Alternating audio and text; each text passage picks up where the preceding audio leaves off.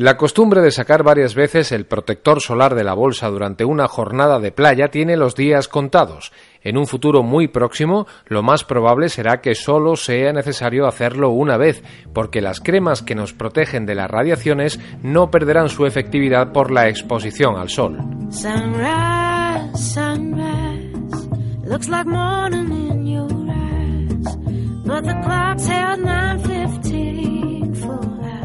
Al menos en ello trabaja un equipo de investigadores de las universidades de Málaga y de La Rioja que ha creado en el laboratorio moléculas sintéticas que están inspiradas en sustancias que producen ciertos hongos y algas de manera natural, la manera en la que algunos seres vivos se cuidan de no quemarse con las radiaciones solares.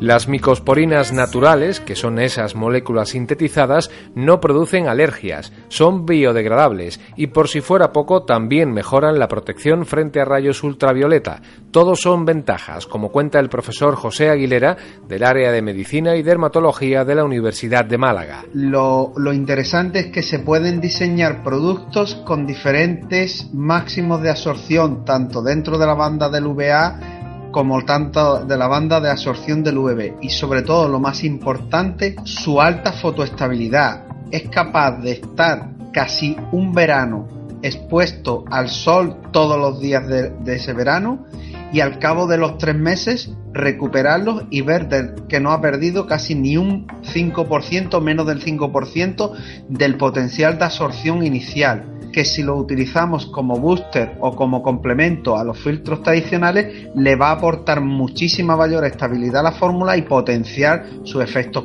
fotoprotectores.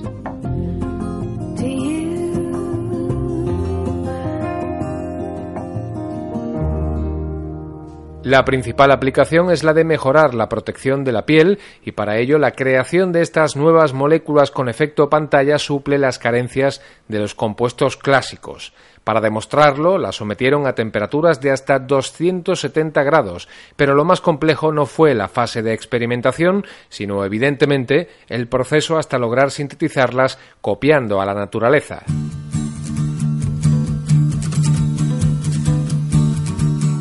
La limitación que teníamos al utilizar productos de origen natural puro era el proceso de purificación, que es bastante costoso ya que el rendimiento por gramo de planta no es tan alto. Para obtener a partir de, sustancias eh, de, la industria química, conseguir las moléculas exactamente iguales que las naturales que producen las algas y los hongos en la propia naturaleza.